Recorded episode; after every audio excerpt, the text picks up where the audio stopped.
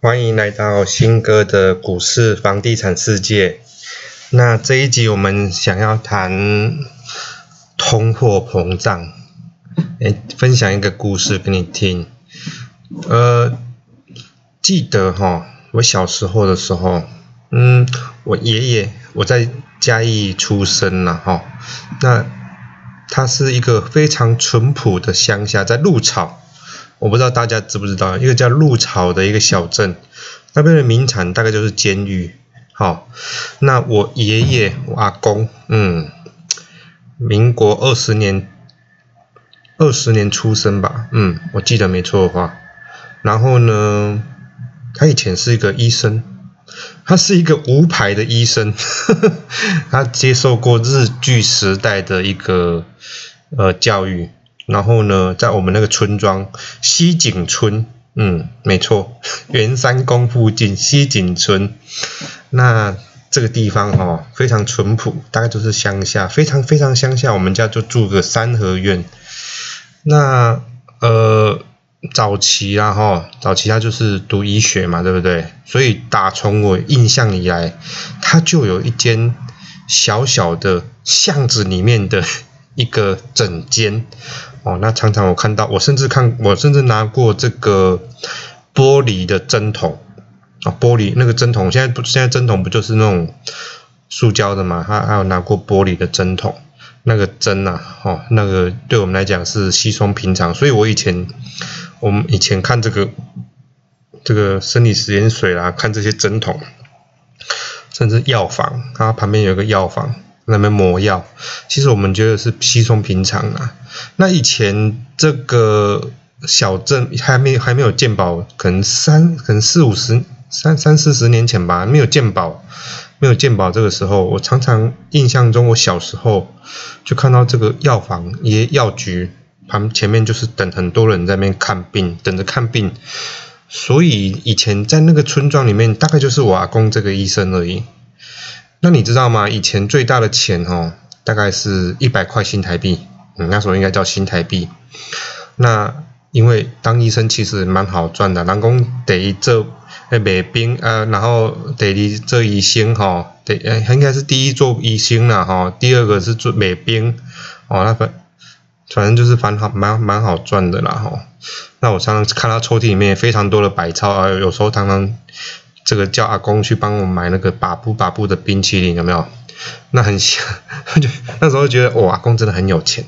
然后每天最期每个礼拜最期待哦，他礼拜三可能去这个铺子哦，然后去补药，然后就跟他去铺子补药，然后就去买个东西。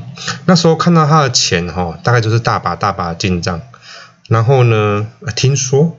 听说我阿公那时候很久的，呃，呃，大概三十年前，三十年前吧，说拿着一个布袋的这个钱一百块，用布袋哦，你看多淳朴，用布袋装着钱去台中台中港路去买透天，然后说听说听我那个舅叔公说，哎，啊看了不喜欢，所以就又把钱扛回来了。你看那个年代，呃，可能很久了。那时候他说可以买四五间的样子吧，他说他们拿的钱大概可以买四五间，然后后面就没有买，然后回来就是可能呃到嗯他后面瓦工后面大概七八十，我忘记他几岁过世了，他晚晚年的时候大概就是失智症，所以他大概二三十二应该一二十年没有没有就应该一二十年他。没有工作一二十年，那后面等他 后面他往生的时候，他他去当天使的时候的遗产清单，因为我算是呃，因为我单亲家庭嘛，所以说我算是可以得一份他的算是财产吧。那我看到他的清单啊，那个财产清单列出来，现金存款 多吓人，你知道吗？全部，嗯，大概。全部都定存，我都邮局定存，高达一千多万。那时候觉得，嗯，我靠，这三十几年前他可能就一千多万，二三十年前他就就存在那边就一千多万，因为后面就没有再做了嘛，就是一直吃那个吃那个退休，就是他存的钱。那现在你说我我们我们家很有钱嘛？其实没有很有钱，就是那时候就买很多农地啦，所以我在乡下也分了一块农地啊，两分多啊，其实也是没什么用啊，因为就是就荒郊野外这样，其实也很难找啦。那他后面就是把一些他的资产拿去买这个他看得到的附近的看得到的农地啊，其实也不会发展啊。好，那。就这样子，然后其他大部分的钱大概就是存在定存里面，其实很可惜啊。那时候，呃，我记得我们家真的好像还蛮有钱。听说我们我那时候我叔叔说，哎，那个那个年代第一台电视机躺在我们家，然后我们家那台宏达的车子，听说那台叫做跑车，就是很有钱人家的车的车子。那个附近有没有啊？看电视要在我们家前面看。哦，其实以前是这样子。那过了。过了一段时间之后，哎，王的过世之后，哎，就剩下一千多万的现金。其实现在看起来，这个现金，但这个这也是一段时间了啦。这现金一千多万，你说很多吗？其实，在以前那个年代，真的好像是还蛮多的。那现在呢？好像连一间房子也买不到。要想想，如果当初哦去台中港路买个五六间透天，有没有？哇，现在不得了，可能一间都一亿了。所以一个概念就是这样子啊，我想说哦，跟各位分享一下，就是说，嗯，怎么样去抗通膨？那很多人讲说，嗯，抗通膨，那我可能把钱拿去放买黄买那个黄金，哦，或者是说，哦，因为他以前老是老一代老一代的人就想说，哦，买黄金买黄金哦，保值安喏，所以我我其实比较不建议啊，哈，就是说。去买黄金这件事，因为毕竟黄金不会去生鸡蛋，它没有办法给你每年 每年的一个获利，就是一边生养一只母鸡必须得生鸡蛋啊。但是我认为我认为啦哈，黄金它没办法生鸡蛋，因为它没办法给你配息。那你可以去尝试去认识，比如说我们认识的股票啦，红海啦这种大型全资股，它有它的产品，所以它不会去。啊，他公司有赚钱嘛，所以他还是会配息嘛，哦，或者是说，嗯，房地产，哈，房地产这个东西也是不错的。就是说，你如果没有房子的人，你怎么去战胜通膨？因为现在通膨大概一年大概抓个三趴左右，好，那。买房子呢？你如果有一间房子，你如果是租跟人家租房子，那我强烈建议你赶快去买一间房子，至少你自己可以住啦。哦，那买房子的话，你可以哦，随着房价的增长增值哦，甚至说你可以投资，你可以拿去租给人家，产生现金流，这其实是一个非常好的抗通膨的一个工具。经过很多的这个研究统计出来。如果哎，大家会想说，人要到底要退休的时候，到底要多少钱？哎，其实这很多人在思考的一个问题，说，嗯，我到底要存多少钱，我才能退休？那我退休年龄呢？大概是到底是多少？比如说我现在三十岁，我退休可能七十岁，那我未来这四十年，那我到底要存多少钱才够？才够这样子？那？之前有听到，嗯，有人在讲保险这个东西能不能当做你哦退休的一个支柱呢？嗯，我我我这样讲可能会得罪很多保险业的朋友啦。像有一些人就是说，嗯，有一些保险业的人就是说，嗯，好，买卖这张就是这养老险，或者是说这个是储蓄险。那那你要想哦。他他这一张可能我是没有去研究太深啊。他是说，嗯，呃，我每年可能存个两，呃，每个月可能存个两万三万块这样子。那我退休的时候可能就大概有一千万或是一千五百万的现金给你，给你当做退休金。啊，有些人说，我我有一千万两一千两一千五百万，其实是蛮多的啊。以现在来看的话，哦，好像蛮多的。其实你自己算哦，一千万。过了四十年或过三十年之后，你觉得够吗？我们不要说比较夸张的一个叫做通货膨胀率我们把它抓正常值，我们算三趴啊，不要算那些奇奇怪怪的说啊五趴什么的。我们把这个这个现在政府来讲，通膨率大概是抓三趴，你把三趴哦，就每年乘以一点三一点三一点零三呐，一一点零三一点零三一直乘乘四十年，哦，它这是复利嘛，对不对？乘乘以四十年之后，一百块你自己去算了，你是按计算机有没有？一点零三一点零三一直乘，按四十次啊，一百块大概会变成三百多块。意思是说什么？你知道吗？你的一百块每年一点零三，每年三 percent 的话，它大概会变成三百三十几块。那等于是说。现在的一百块，四十年之后，它可能就变三百多，三百。现在的一百万，四十年之后可能就变三百多万。那四十年后的一千万，等于是现在的几万，大概就是抓啊，哦，差不多两百万到三百万左右。哎，那就哇，新哥怎么讲的那么夸张？我在感觉没错，这是真的。未来的一千万，三十年后、四十年后的一千万。对于现在的实质购买力，大概就是等于两百万到两百五十万左右而已。你不要觉得不可能，这是真的，活生生血淋淋，你现在正在发生的事情。但是你不知不觉、无知无觉，你慢慢的，它正在进行中。每一年、每一年、每一年都在通，在吃着你的这个所谓的钱，你只要把它放在。这个定存里面零点八八趴或是一趴，我们都要抓一趴，你基本上每年会损失两 percent 复利计算哦。哎，复利是巴菲特讲的一件事情很恐怖，复利是全世界最最厉害的一个东西，这个复利。好，所以说我讲一个概念，就是说你要怎么样去战胜通膨。好，你如果有一间房子。当然你可以衣食无忧啦，就是说不是衣食无忧，就是比较安心感，就是你老婆小孩什么的，有没有？就是在住在里面哦，基本上你也不用担心说啊，这未来房价买不起啊，房客什么，你跟人家租房子，然后那个房东可能不让你租了，不租给你了。好啊，你其实你在你我我常常跟人家讲说，哎，你在你是租屋主，基本上你就是一个哑巴儿子啦，帮人家付房贷的。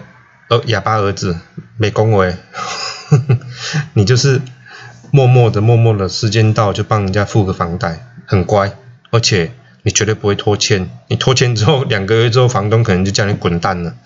所以有时候哈，养儿养房子哈，比养儿子好。为什么？因为他养儿养房子哈，他时间到他会给你钱。嗯，那个老爸这个。这个月呃，你的养老金这个两万块，你请消纳，你还怕它涨呢，对不对？所以你时间到准时哦，这个对房东好一点。那你养儿子有没有？呃，时间到，爸爸找 call 哦，这个爸爸我要买什么东西哦，爸爸要干嘛哦，或者是说捣蛋，所以有时候哈养，我觉得养房子还比养儿子有有用多了。哦，那大概就是这样子，就是说你买你这个通膨然后你这。每年大概是三 percent，那你要想办法去战胜它，那怎么战胜？哦，就是买买这些商品嘛。然后呢，其实有时候哈，你不要想说你要去靠你自己的双手去赚钱，你要怎么样让你的嗯钱变多？开源怎么样去开源？怎么去？节流，节流这件事情对我来讲应该是蛮蛮困难的啦。懂你，呃，那个我们那个散户霸主那时候跟我讲说，嗯，我们最近好像有点穷。我跟他说，那开源节流啊，他说开源比较有机会啊，要叫节流可能比较困难，因为 他买东西也是蛮夸张，哎，撒了一点呗，一出去可能就好几千好几千块不见了。所以我我要这样跟你讲，跟大家讲的是，就是说哈。你不要去靠你自己的手去赚钱，然后呢，想办法啊，想办法，不是叫你去偷去抢啊，就说哦，想办法。当然，一般投资房地产、房投资股票，这个这个比较大家都不不讨论。你想办法去增加你的这个本业以外的知识，或者是说你本业以外的一些想法，你脑袋要活一点，你不要永远都是在这间公司啊，其实是蛮可怜。当这间公司不要你的时候，其实你就面临到，嗯，你可能被裁员了，你可能房贷缴不出来，你可能怎样怎样怎样，你可能生活会有一些困境。这是必须，这这个这个事情，其实对我来讲是不太有可能的事情啊。你要想办法去投资你自己，哦，你在投资，比如说你可以去学一些东西啊，比如说你可以去学，呃，怎么样去理财啊，或者是学怎么样去开拓你的新事业啊，增加人脉啊。其实人脉真的很重要，你可以认识很多人。用一个比较开阔，像网络这个时代啊，这个你也可以朝着网络这方向去做啊，去认识更多的人，让更多的人认识你。其实这是都是个好方法。哦，那很多人认识你，你你对人家还不错的话，人家会想认识你。那人认识你的时候，你就有人脉，你就会碰触碰撞出一些些火花出来，然后你就会看到很多很多商机。其实我现在看到很多很多商机，可是我真的是没时间去做。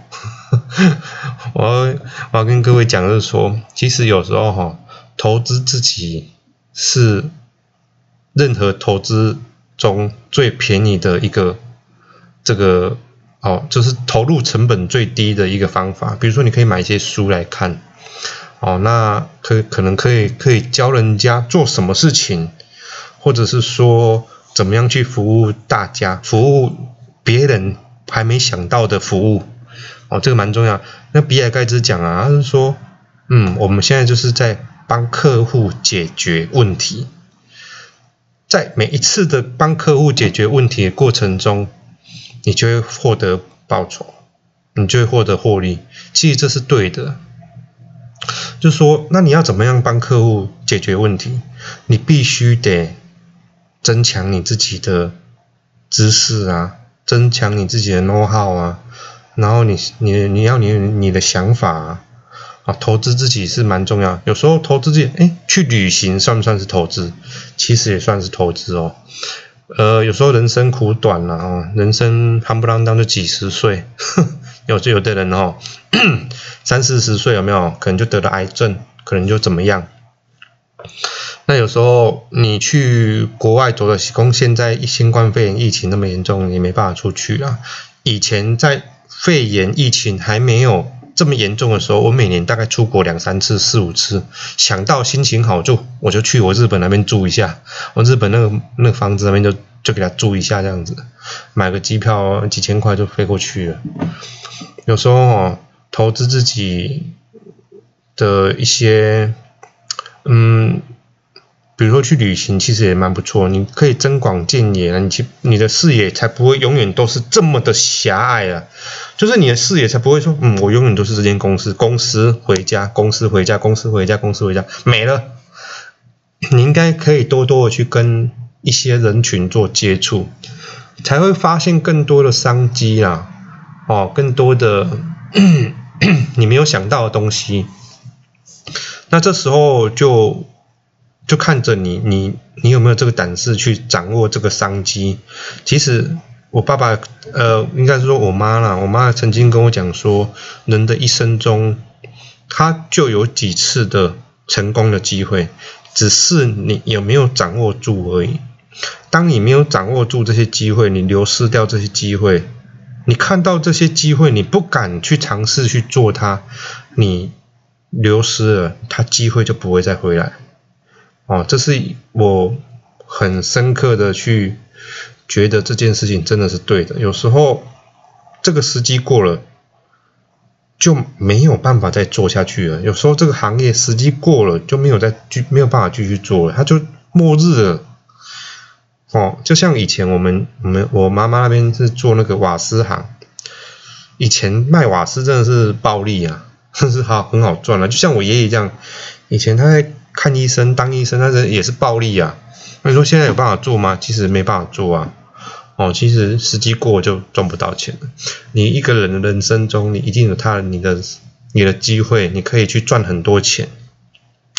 那你赚到钱的时候，你就必须得好好的把它拿来应用，比如说去买，嗯，股票啦，哦，你买一些股票就是民生必需品也可以啊，零零五零成分股里面这些大型的台塑、南亚随便啊，其实都很好，就中华电信基本上抗得了通膨三趴以上的投资型商品，我都建议啊。那有些人会想说啊，那买 ETF 可不可以？买这个零零五零零零五六，可不可以？我觉得都可以啊。如果你没有那么多时间的话，你可以去买这些东西。那你如果有比较多时间去研究个股，你也可以自己组成你自己的零零五零啊，不就是这样吗？那每年期待着公司可以配给你多少的红利？好，就是说帮你生多少鸡蛋啊？一只母鸡养一只母鸡之后，帮你生多少鸡蛋？这些鸡蛋就是你以后的财富慢慢增长。那你买买房地产也是一样啊。哦，你买了之后，哦，再慢慢的、慢慢帮抗通膨。哦，简单讲就是这样子啦。所以说，哈，我要跟各位讲，就是一个概念，是复利抗通膨。现在通膨很严重，为什么？因为美金一直在。贬值，美国人一直在印钞票。其实不能说美国人在印钞票，应该是说世界各国的人哈都在印钞票。世界各国的一个政府都在印钞票，只是印多印少有没有跟你讲而已啊？你要想哦，你看麦那个拜登啊，一上任就说要印好像一点九兆美元哦哦，这个纾困方案意思是什么？哦，新冠肺炎严重，所以我要纾困。我要给我的这个人民哦发一点九兆的一个圣诞礼物有没有？那发下的钱怎么搞？发下的钱他可能会去干嘛？可能去买台 iPhone 啊，可能去干嘛？可能买一些钢铁啊、原物料啊。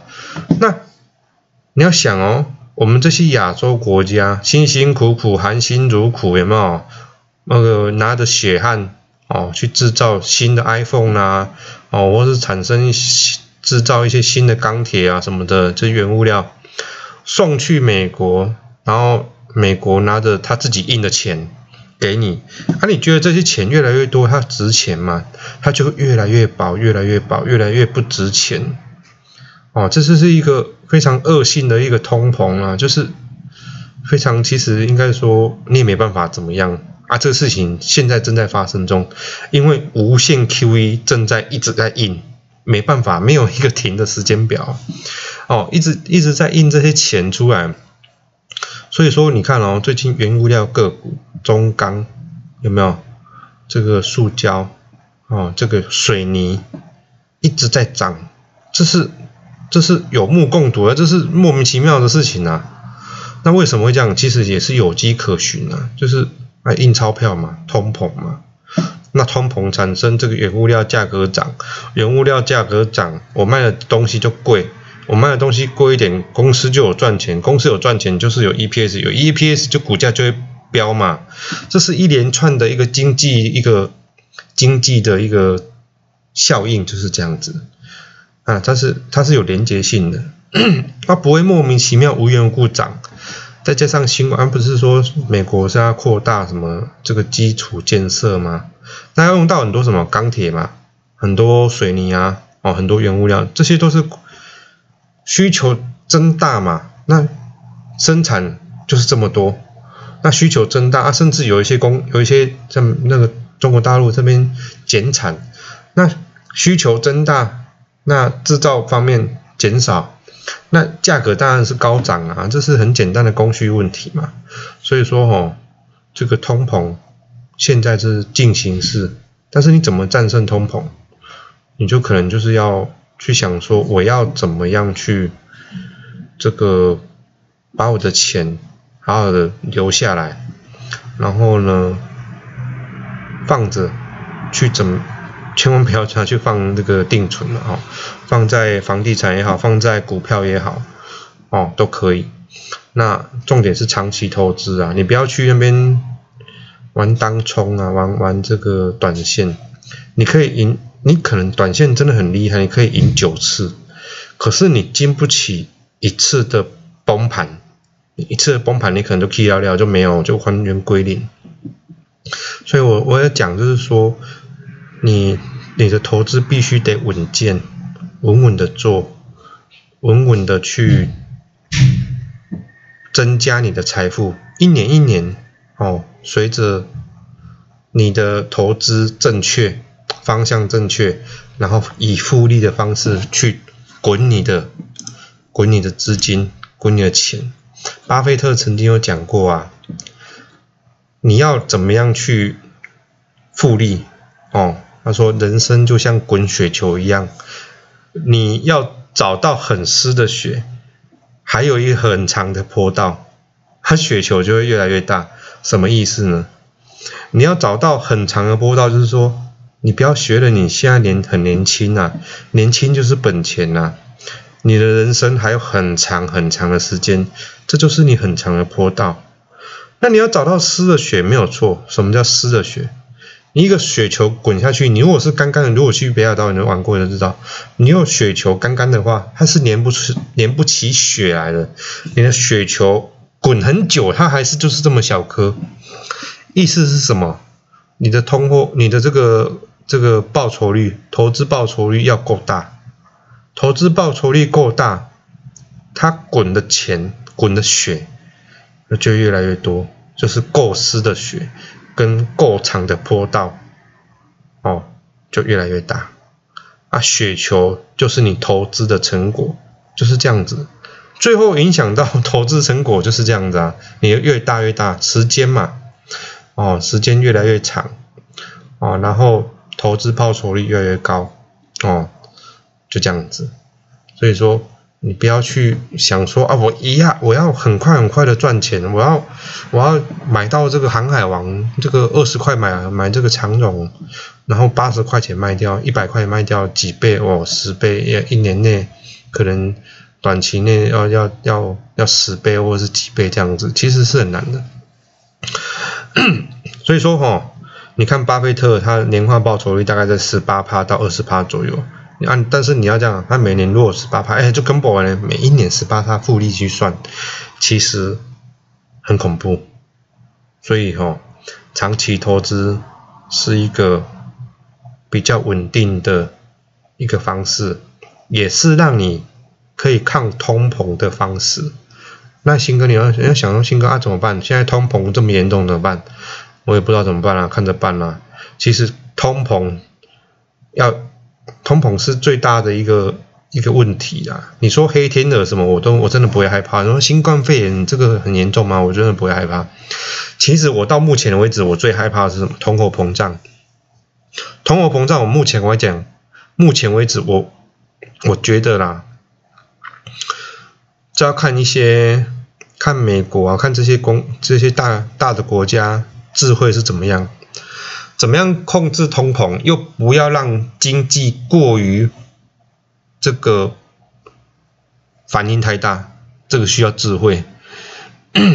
一旦 Q E 结束，股市会崩盘；一旦 Q E 开始说啊，我不印 Q E 了，股市开始会修正；一旦这个升息，股市不会好。房市也不会好，因为钱从股市跟房地产缩回去银根就缩回，因为升息嘛，升息钱放在银行里面有利息嘛，所以钱会回流回去银行那边。但是目前来看哦，看这个样子哈，应该这个要升息很难啊，几乎是不太可能。因为很多很多数据来显示来讲，这个我们后面做一期 podcast 来去聊这些。很多的数据来讲，现在各国政府没有本钱升息，包含台湾也是一样。所以哈，起码这个年代哈，呃，未来我也不知道该怎么办呢。就是说，你只能一直的想办法去抗通膨。哦啊，然后你要想说，通膨不会在吗？通膨，通膨，我我跟你讲，其实我觉得它会越来越恶化，恶化到一个程度就是泡沫。啊，什么时候泡沫？嗯，不知道。但是你要每天在那边提防着啊，什么时候要泡沫？哎，其实也不太需要，因为现在看到的股市一万，台湾股市一万五千点，它不是泡沫化造成的，它是实质的基本面撑起来的。你去看哦，台积电六百块，它的 EPS 多少？它 EPS 真的是有跟上来的哦。那你看这个联发科一千块，EPS 有没有跟上？有啊，公司有赚钱，有啊，它不是假的哦。你不要觉得台湾股市一一万五千点，它是。虚虚假假，其实台湾股市一万五千点，这是很正常的事情，这是对的，因为企业获利有上来，它本来就是该一万五的，懂吗？那最近你看，昨天，呃，应该说今天，今天它这个星期一嘛，星期一就是暴跌嘛，对不对？哦，新冠肺炎嘛，现在星期二的时候又涨回来，为什么？因为跌太深嘛，跌深又反弹了。你看今天连红海都差一点涨停板了，哦哈，都很盘中很多涨停板，为什么？啊，纯粹就是跌深反弹而已啊，就跌太深返回来，它应该有的价值，那就很简单嘛，大概就是这样子啊。那我们今天还是附带着讲着一下哈，这个红海今天的消息啊。红海今天跟这个这个什么英文啊，Stannis 啊，Stantis 这个合资成立 Mobile Drive Drive，就是成立一间公司啊，哦，那个这个五十对五十的一个持股比例，然后要做什么？大概就是做这个车用里面的驾驶室里面的一些东西啊，哈，哦，就是软体软件，这个。我觉得这件事情是好事哎，跟这个这个集团哦，这个欧洲这个第四大这个这集团，它里面旗下真的其实蛮多蛮多这个品牌的，它这基本上它这个就是出海口嘛，对不对？那这些出海口。很多对于红海电动车的布局是越来越好啊！这次出来是富士康的董事长出来，跟这个刘刘董事长出来跟他做，跟他们做这个做这个连线哦，然后去谈这个合作这个事情。那其实你今天新闻就有看到，这个结盟这件事情是好的吗？其实。各家外资来讲哦，嗯，对这个结盟应该算是都是相当大的一个评价哦。他做你其实可以今天去看这个这个新闻里面就讲哦，他其实讲的蛮多的，就说他做这个电动车，他旗下电动车里面的软件、荧幕控制哦，sensor。这些都是红海强项啊！他先进入这个，他不不帮你做整车，他其他开宗明就会讲，红海帮电动车做关键零组件的制造。其实他就是还是符合他的专长，就是做 ICT，就是做这些电子的东西啊。这些电子东西做了，他还有毛利，他不是做整车组装啊。所以哈，这个未来哈，我们还是。还是要去看啊，这个效应能不能发酵？但是我只能跟你说，这个，呃，当一个舰队的趋这个趋势越来越多，它的出海口越来越多，就会有更多更多的人去了解，哎，电动车这东西，红海到底是玩真的玩假的？哦，其实，嗯，慢慢的会越来越明朗。我只能这么讲啊，哈，啊一些笨蛋啊，哈，在前几天哦，这很害怕的时候，有没有？我就把红海卖掉，啊，今天可能就涨回来，啊，就又没有了。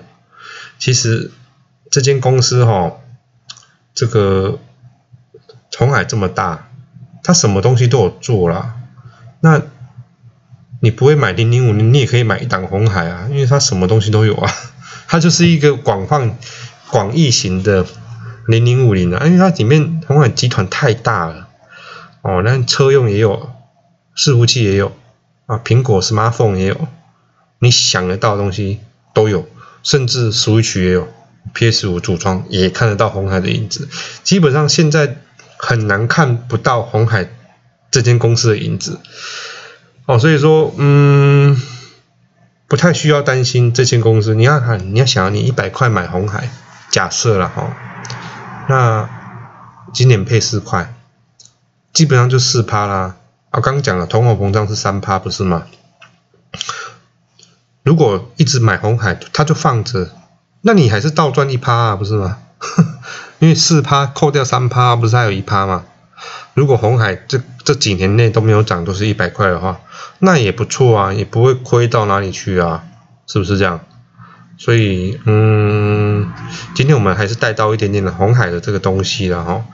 哦，那期望未来的红海会越来越好，好 期望，因为我们其实蛮注意这间公司的发展。